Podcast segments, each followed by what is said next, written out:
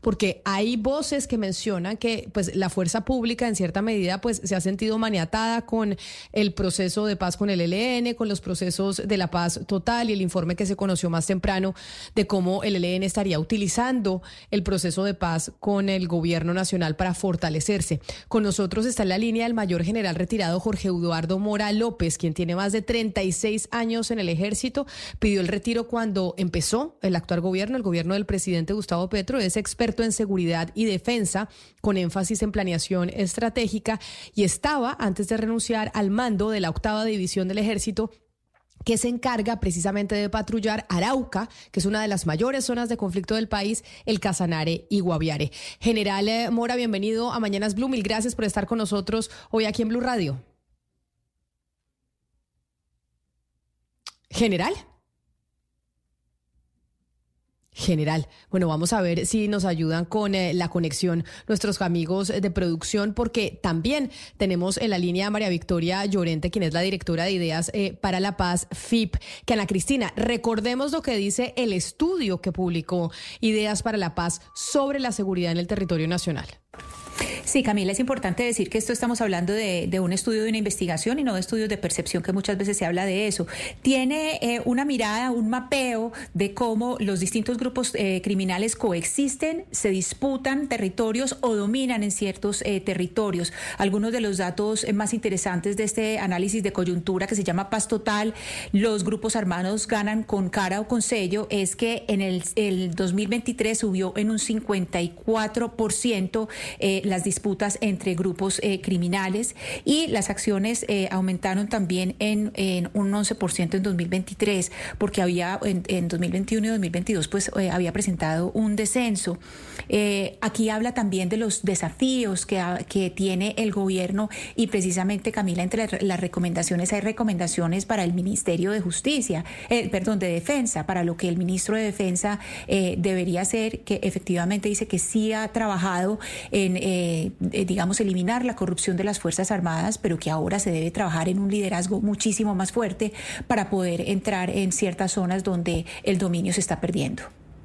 Tenemos en comunicación a la doctora María Victoria Llorente, directora de Ideas para la Paz FIP. Doctora Llorente, bienvenida. Mil gracias por estar con nosotros hoy aquí en Mañanas Blue. Buenas, buenas, buenas días, tardes, yo creo ya. Buenas tardes ya. Ya estamos de mediodía. Sí. Sí, sí. Buenas tardes, Camila y Ana Cristina. Qué gusto estar con ustedes y buenas tardes a toda la audiencia. Pues muy preocupante el eh, informe que ustedes entregan sobre lo que está pasando con la paz total, con la y la seguridad de los territorios, porque en ese informe que hemos venido dando, Ana Cristina ha venido dando algunas pinceladas desde muy temprano, pues se evidencia que con cara o sello ganan las bandas eh, criminales o ganan los grupos al margen de la ley. ¿Qué es lo que está pasando con la seguridad en los territorios y principalmente con el accionar de la fuerza pública, doctora Llorente, según el estudio que ustedes publicaron hace una semana?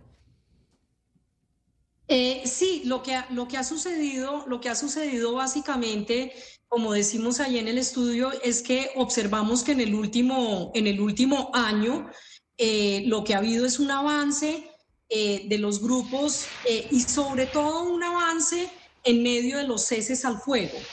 Parte de la, parte de la situación es que obviamente se ha venido hablando sobre los efectos de, los, efectos de los ceses al fuego sobre la caída de algunas eh, afectaciones humanitarias como los desplazamientos forzados y demás.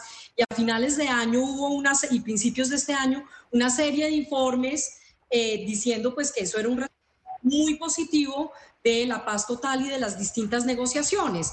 Pero en realidad nosotros lo que estamos diciendo es que hay que mirar esto de manera mucho más, un poco más, eh, y mirar el mapa de las dinámicas de los grupos a través de las zonas donde están en disputa, eh, digamos, eh, Hoy en día, el año pasado, está, había alrededor de unas cinco o seis núcleos de disputa en el país y hoy en día ya tenemos nueve núcleos eh, eh, de disputa. Digamos, esto ha venido creciendo mucho y esas son las zonas donde hay mayores afectaciones y donde uno realmente no está viendo eh, una actividad de la fuerza pública en términos de contener esas esas, esas eh, actividades de los grupos y por otro lado zonas de dominio donde se han afianzado y en estas otras zonas eh, y unas zonas de coexistencia. Entonces, en realidad vemos un gran avance de los grupos en una cosa que parecería ser contradictoria, que es en medio de un descenso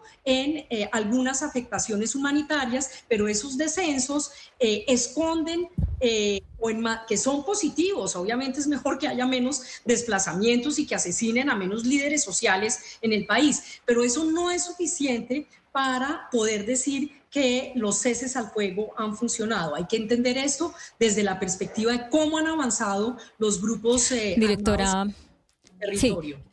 Directora María Victoria Llorente, queda cuando cuando ustedes dan ese diagnóstico o llegan a esa conclusión, yo me pregunto, pero esto por qué es? Porque ceses al fuego ya ha habido en otros procesos de paz y de alguna manera han contribuido a que se pueda eh, o ganar respaldo de la población o que haya menos eh, muertes, etcétera. Pero en este caso, ¿cuál es el problema? Que queda mal redactado, mal hecho el cese al fuego, que definitivamente no hay no hay caso porque el ELN no quiere negociar o que es que la fuerza pública está realmente inoperante? No, mire, la verdad es que recordemos que el año pasado arrancó con un cese del fuego eh, con todo lo, a nivel nacional y que involucraba a todos los grupos, que el ELN no lo aceptó, pero luego, pues digamos, se arrancó con el cese. Entonces, primero hay que decir que hubo una iniciativa del gobierno alrededor de, eh, eh, decretar un cese al fuego con todos los grupos. Eh, desde principios del año pasado y eso se fue modificando a lo largo del año y realmente se fue aterrizando. Lo que más se aterrizó fue el cese al fuego con el, este grupo de disidencias de las extintas FARC que se hace llamar Estado Mayor Central y con el, con el ELN. Nosotros lo que hemos observado realmente y lo vemos con mucha preocupación es que realmente pese a que pareciera ser que los mecanismos de verificación que hay dentro de los acuerdos que se han establecido con estos grupos parecieran ser muy robustos porque tienen componente internacional, nacional, fuerza pública, la iglesia y demás, en realidad no están funcionando. Esa es la verdad, no están funcionando. No están, Directora no, no, conocemos realmente hasta ahora qué, cuáles son los, las, eh, las eh, digamos, los monitoreos no están funcionando adecuadamente, no sabemos, es increíble que los informes que salen eh, me, diciendo que el, cese al fuego funciona o no funciona, sea de organizaciones como Indepaz, que no hace parte del mecanismo de monitoreo, organizaciones como eh, o como CERAC, que tampoco hace parte del mecanismo de monitoreo. Para eso es el mecanismo eh, de monitoreo. Pareciera ser en principio que es un mecanismo robusto, por la manera y se ha ido desarrollando, digamos, una serie de protocolos alrededor del mecanismo. Lo que pasa y lo que nosotros entendemos que el mecanismo no está completamente no está funcionando ni para el ELN ni para el Estado eh, Mayor Central. Y sabemos Directora. pues digamos, dígame. Sí, directora Llorente, es que en ese, en ese sentido, pues uno ve las cifras, los cuadros que ustedes presentan en este estudio, que presentan unas gráficas y uno ve el aumento de disputas eh, y el aumento de, disputas pues es eh, alarmante. Ustedes además dan pues la cifra de este 54% eh, que es bastante preocupante y ahí la afectada es la sociedad civil. Uno dice que en esos enfrentamientos está la sociedad civil y le quiero preguntar por dos factores. Usted ya nos adelanta uno que es pues, digamos, la inoperancia o, la, fragilidad de los mecanismos de, monitoreo por una parte y por otra parte, ¿qué pasa cuando entra la fuerza pública? Porque generalmente la respuesta es no, vamos a mandar más fuerza pública, pero más fuerza pública también puede ser incremento de, eh, combates. ¿Qué pasa cuando, cuando llega la fuerza pública? Pues miren lo que estaba pasando en el Meta, lo que pasó ayer en el Meta o lo que ha venido pasando en el Cauca digamos que son unas situaciones totalmente eh, pues, increíbles. Eh, y es que los, grupos armados presionan a las comunidades para que las comunidades rechacen el ingreso de la fuerza pública al territorio. Eso pasó el año pasado en el Cauca y ha estado pasando, eh, pues ayer también estaba pasando en el Meta, en fin. Eh, entonces, pues, por un lado, digamos, los grupos armados eh, de una manera totalmente irracional están utilizando a las comunidades para repeler la entrada de la fuerza pública, pero aparte de eso, digamos, estos son casos insólitos, pero en realidad lo que uno no ve es una conexión adecuada entre, y eso lo hemos venido hablando y diciendo desde la Fundación desde el día cero, entre todas las eh, eh, negociaciones y los distintos tableros de negociación y la información y el tipo de estrategia que se debe tener desde el Ministerio de Defensa respecto del direccionamiento de la fuerza pública a nivel territorial. Nosotros lo que mostramos en este, en este trabajo es que estas son dinámicas totalmente territoriales y que no hay una lógica nacional. O sea, el ELN en un lugar puede estar aliado con el Estado Mayor Central para eh, combatir al clan del Golfo y en otro lado aliado en el sur con la segunda Marquetalia o estructuras de la segunda Marquetalia para, para repeler el ingreso del Estado Mayor Central. Entonces, entonces aquí no hay, las lógicas son absolutamente territoriales y aquí lo que se requiere es unas estrategias de seguridad territorial eh, no estoy hablando de paz territorial, paz territorial por supuesto que se requiere, pero sí se requiere una estrategia de seguridad territorial que esté totalmente armonizada con los tableros de negociación. Y eso la verdad no ha venido sucediendo. Y fíjese usted que hasta solo la semana pasada se dio la primera reunión, por lo menos, y que se hizo pública entre el comisionado, nuevo comisionado de paz, Oti Patiño, y el Ministerio, el Ministerio de Defensa.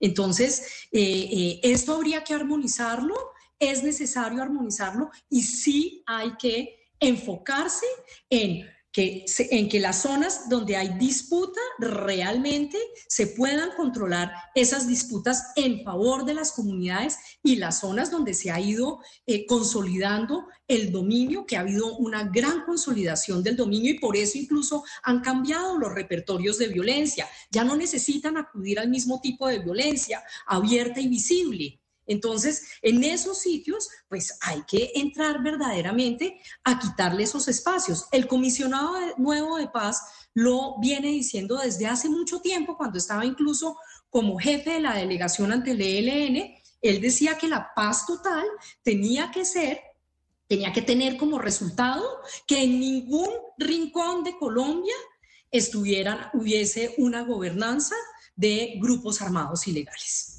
y que estuviera el Estado social de derecho ahí instalado.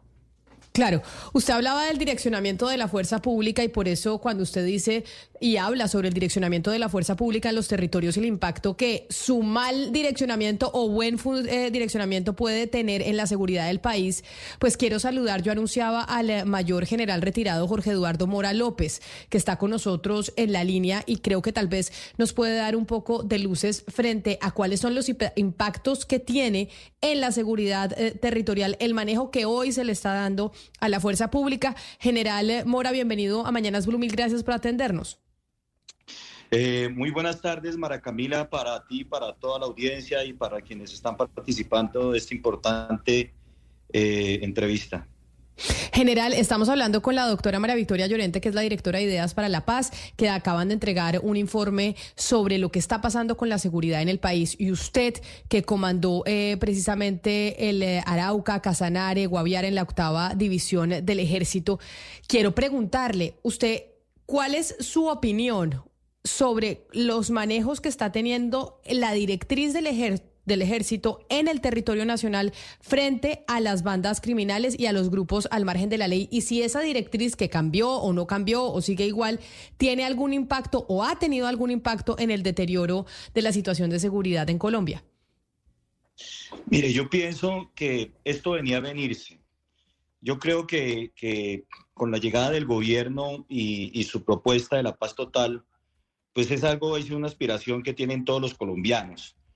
Pero de una u otra manera, desde el diseño de la política de defensa, seguridad y convivencia ciudadana que elaboró este gobierno, uno al leerla, al revisarla, se da cuenta que en realidad hay muy poca incidencia en el fortalecimiento de la fuerza pública para afrontar una situación tan crítica como es querer hacer la paz con todos los grupos armados organizados.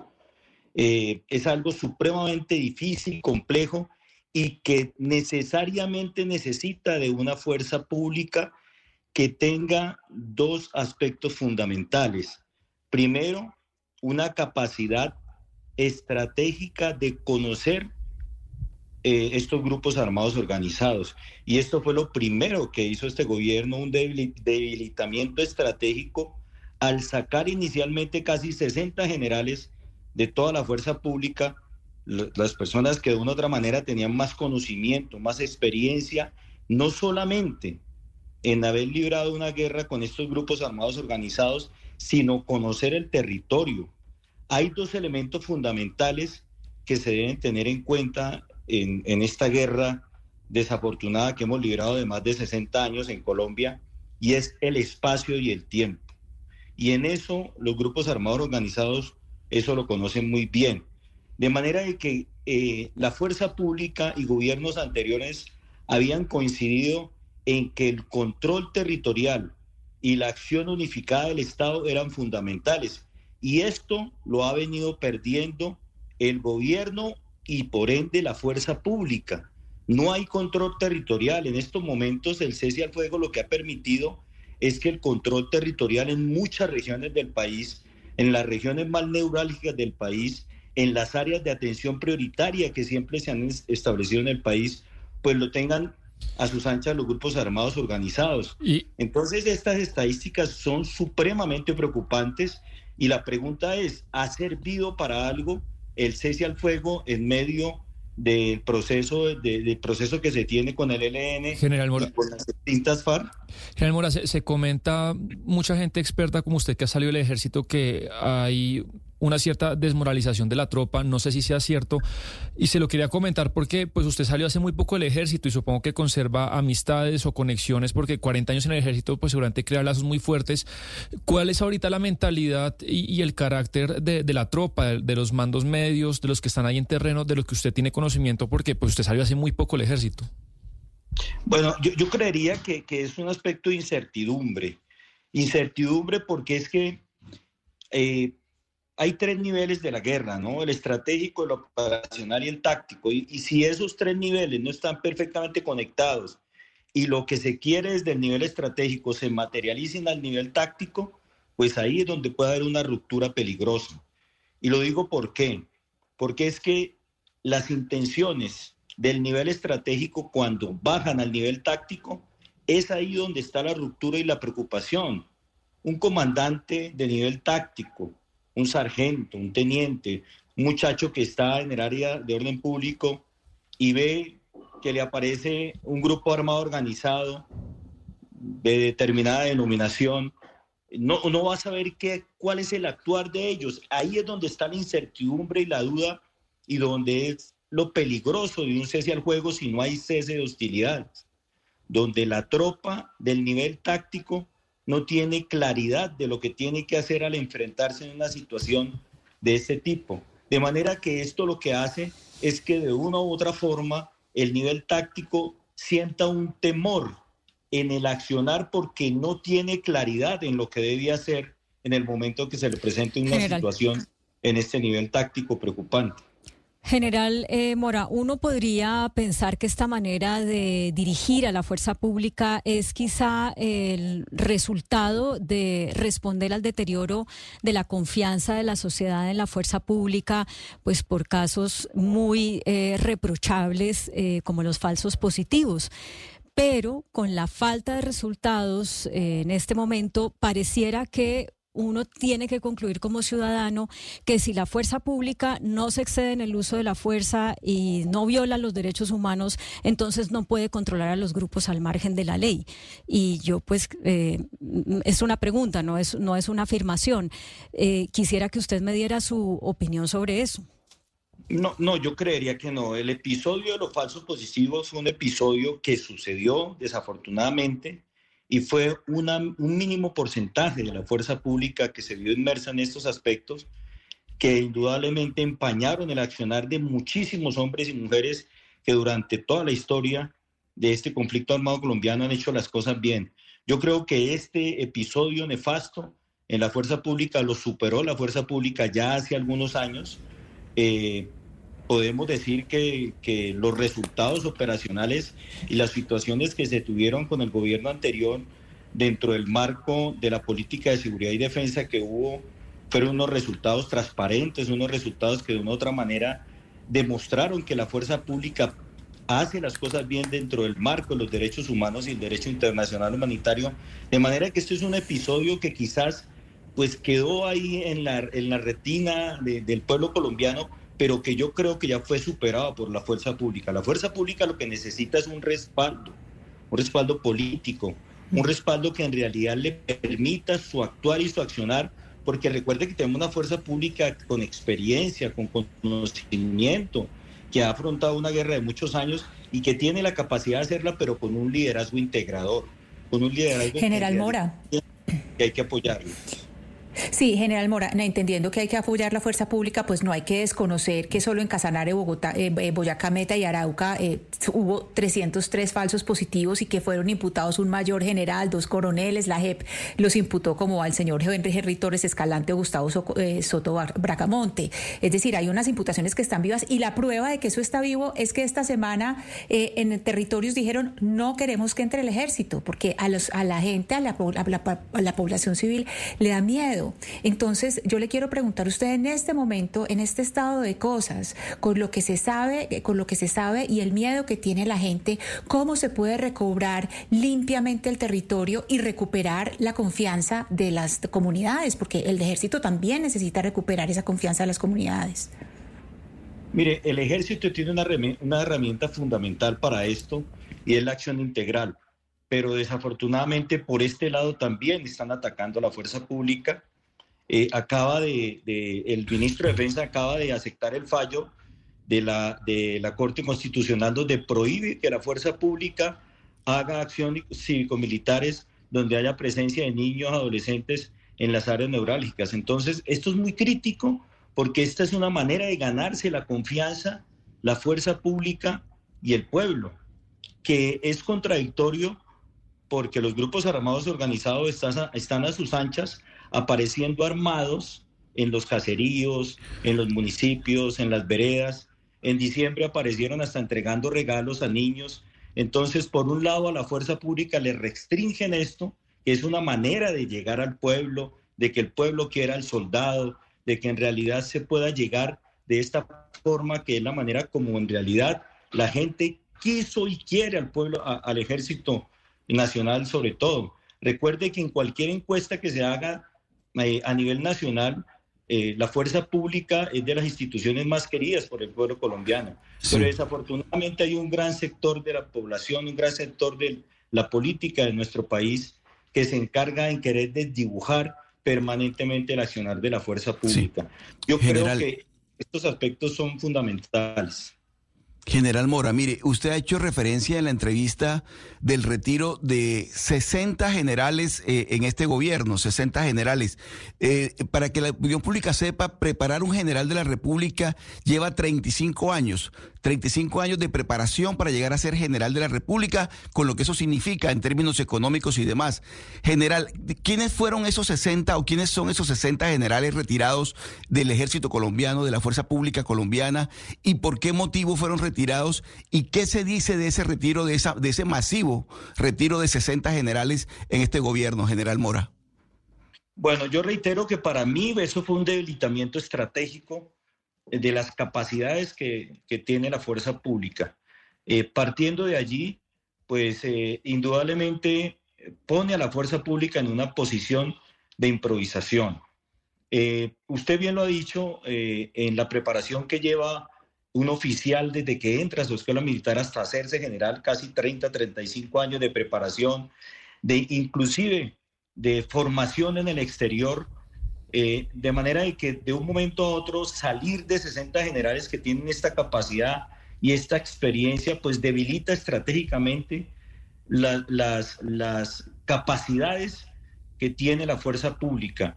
Esto golpeó fuertemente a la fuerza pública. No quiere decir que no se puede reponer, se viene reponiendo, se ha venido reponiendo, pero en, estas, en esta coyuntura y en esta, y en esta contextualización que tenemos de querer llegar a una paz total, y, que se enfrente una fuerza pública a un cese al fuego donde eh, los bandidos cada tienen la mayor capacidad de acercarse más a la población civil, de empezar a ganársela por intimidación o por simpatía, pues la fuerza pública empieza a perder esta capacidad de contacto con la población civil.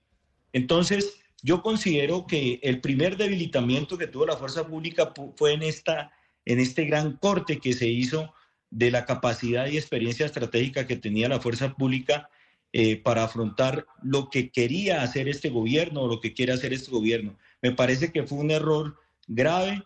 Eh, vuelvo y repito, se puede reponer eh, en esto la fuerza pública, lo está haciendo, pero en medio de estas aspiraciones que se tenían no creo que era lo más indicado que había que hacer.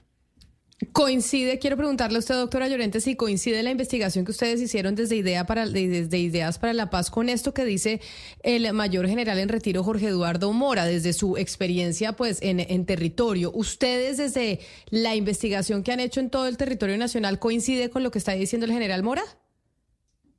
Pues mire, eh, yo, yo creo que es importante eh, decirlo primero. Lo primero es que lo que vemos en territorio es que hay muchas quejas sobre corrupción en la fuerza pública, tanto la policía como el ejército y los militares en general. Esa es una realidad y eso lo encontramos por todos lados. ¿De qué, de qué, qué, tan, eh, qué tan dirigida está siendo todo el proceso, un proceso de depuración que aparentemente era uno de los objetivos del ministro de Defensa, eh, Velázquez, qué tan dirigido está hacia esa corrupción, qué, de qué profundidad es la corrupción. Eh, no la conocemos realmente, pero lo que sí conocemos y vemos en territorio es que hay muchas quejas y no es de ahorita, no es de ahorita. Esto es un tema que viene viéndose desde hace un buen tiempo digamos, de la fuerza pública que está en convivencia con el narcotráfico.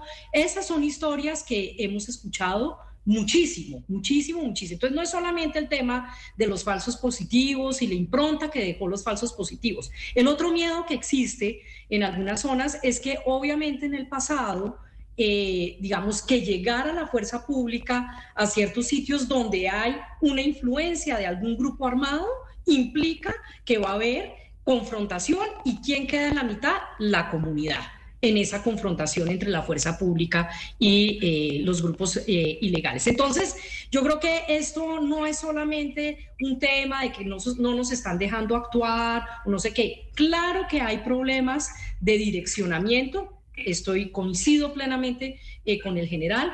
Los ceses al fuego han generado una enorme desorientación, porque cuando hay un cese al fuego nacional, ¿sí? Eh, de, varios grupos y entonces, pero los grupos ah, operan de manera fragmentada en distintos sitios y tienen confrontación con otros en distintos sitios, pues eso vuelve muy difícil eh, la orientación y el trabajo de la fuerza pública a nivel eh, territorial. Entonces, y lo último que quisiera decir es que obviamente la recuperación del territorio no la hace solamente la fuerza pública. Claro que es un elemento fundamental y lo decimos en el informe, que sí se requiere, digamos, una actuación estratégica de cómo se va a actuar en las zonas de disputa y en las zonas de dominio de los grupos. No, ahí también se requiere y no se hace solamente con la acción integral, no. Esto, obviamente, la acción integral, pues era una herramienta que se utilizó de la contrainsurgencia hace mucho tiempo, pero esto se hace también de cómo vamos a hacer la tarea pendiente que tenemos en este país de integrar esas zonas, de lograr que esas zonas sean zonas donde los ciudadanos gocen del Estado social de derecho eh, que impone nuestra constitución y que en esas zonas, en lugar de que peleche las economías criminales, haya espacio para que haya economías legales. Ese es un tema mucho más grande que eh, fuerza pública y acción integral. Hay una cuestión muy sensible, General Mora, para la seguridad nacional y es esa alianza perversa que hay en la zona de Arauca, en la frontera con Venezuela, que usted conoce muy bien por haber sido el comandante de esa brigada. Eh, la unión entre narcotraficantes, ELN y gobierno de Venezuela, con el chavismo. Si nos puede contar cómo es el mapa de esa situación cuando usted se fue y qué tanto nos debe preocupar pues, e-, esa alianza en este momento a los colombianos. Sí, importantísimo. Mire, de todo esto que estamos hablando, hay algo importante que es lo que usted acaba de mencionar con esta pregunta tan importante, que es lo que sucede en esos 2.219 kilómetros de frontera con Venezuela porosa, completamente porosa, donde recuerden que hasta hace poco eh, el ELN era la primera línea de defensa que contemplaba eh, eh, Maduro en, su, en su línea fronteriza con Colombia. Y allí el ELN tiene un dispositivo completamente claro a lo largo y ancho de esta línea fronteriza donde controlan prácticamente todas las economías ilícitas. Y de una u otra manera, lo que hablaba la doctora eh, María Victoria es muy cierto. Estas confrontaciones y estas disputas entre, entre los grupos armados también hay alianzas. Entonces, en esta frontera porosa con Venezuela, el ELN inclusive tiene alianzas en algunas áreas con el tren de Aragua, en otras con las disidencias de Iván Márquez y en otras pelean con las disidencias de Iván Mordiscos. Entonces, en esta frontera porosa que, tenemos con Venezuela, es un factor fundamental para que en realidad se pueda llegar a lograr la paz total. Hay que hacer un capítulo especial eh, en, el conflicto fronterizo. Yo creo mm. que mientras que en fronteras como Norte de Santander, como Arauca, donde existen todos los factores de inestabilidad y existe presencia de todos los grupos armados organizados, pues indudablemente no se puede manejar desde la misma manera eh, lo que sucede en la frontera con Venezuela de lo que sucede, por ejemplo, en Antioquia o lo que sucede eh, en, el Viejo Caldas o en cualquier otra región del país. Sí, en todo caso, pues las cosas están como están. Eh, digamos, la fuerza pública tiene las directrices que tiene, el, eh, proceso va como va y el ELN incumple y bueno, mm, todos nos preguntamos si el ELN realmente quiere hacer un acuerdo de paz y si vale la pena entonces continuarlo. Y esa es la pregunta que yo tengo para ustedes para que me la respondan desde cada, desde el, desde el rol y desde su experiencia. ¿Este proceso con el ELN vale la pena continuarlo? O en este caso sería mejor acabarlo? Eh, primero eh, la directora María Victoria y luego el general.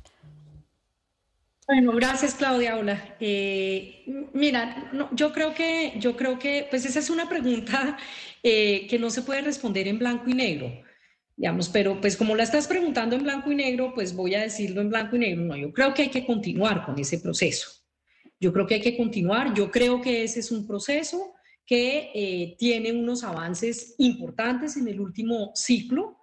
Eh, sin embargo, sin embargo, pues es un proceso como los procesos, ha habido procesos anteriores donde se ha armonizado la intervención de seguridad con eh, el proceso de negociación. Lo que pasa es que eso no venía ocurriendo en Colombia, en el, en el, marco de la paz total y eso se viene dando solamente en el último mes, o sea, estuvimos un año y medio en negociaciones con grupos desde una visión eh, exclusivamente de negociación. Entonces, en el, eh, desde la visión suya vale la pena continuarlo. Conozcamos la visión del general, general Mora. En el caso de, suyo, ¿qué cree? Yo creería que podría continuarse si se hacen unos condicionamientos. El primero de ellos es que el cese al fuego, sin cese de hostilidades, es un saludo a la bandera. E, ese es el primer condicionamiento. Segundo, que en realidad haya voluntad de parte del ELN. Es increíble que el ELN a estas alturas, con el tiempo que se lleva ya sentado con el gobierno, el gobierno no tenga aún el listado de cuántos secuestrados tiene el ELN, que no los hayan liberado. Es decir, no hay una sola manifestación de voluntad de en realidad querer hacer la paz con este gobierno. en esas condiciones, que haya un cese al fuego y hostilidades para que la población civil no sea la que sufra las consecuencias como lo que está pasando en el Chocó, cinco municipios confinados por orden del ELN y no pasa nada. Entonces, en esas condiciones tiene que seguir el proceso de paz porque todos los colombianos queremos la paz, pero en estas condiciones en que va este proceso en realidad, creo que es una burla para los colombianos. Eh, el general retirado Jorge Eduardo Mora López, quien nos parecía importante pues tener hoy, alguien que ya hubiera salido de la fuerza pública, pero que conociera recientemente lo que estaba pasando en el país y también la doctora María Victoria Llorente, directora de Ideas para la Paz, entregando un informe sobre la situación de seguridad en Colombia que es importante analizar y que es importante que le pongamos eh, los ojos encima. General Mora, mil gracias por atendernos el día de hoy. María Camila, muchas gracias a ti, a todos los participantes, a la doctora María Camila, mi saludo especial. Un saludo para usted, doctora María Victoria Llorente, directora de Ideas para la Paz. Usted también, como siempre, es un placer tenerla aquí con nosotros en los micrófonos de Blue Radio. Gracias, Camila, por la invitación. Eh, eh, muy, muy agradable la conversación con el general. Y, bueno, espero volver a estar acá con ustedes y saludos a Claudia y a Ana Cristina.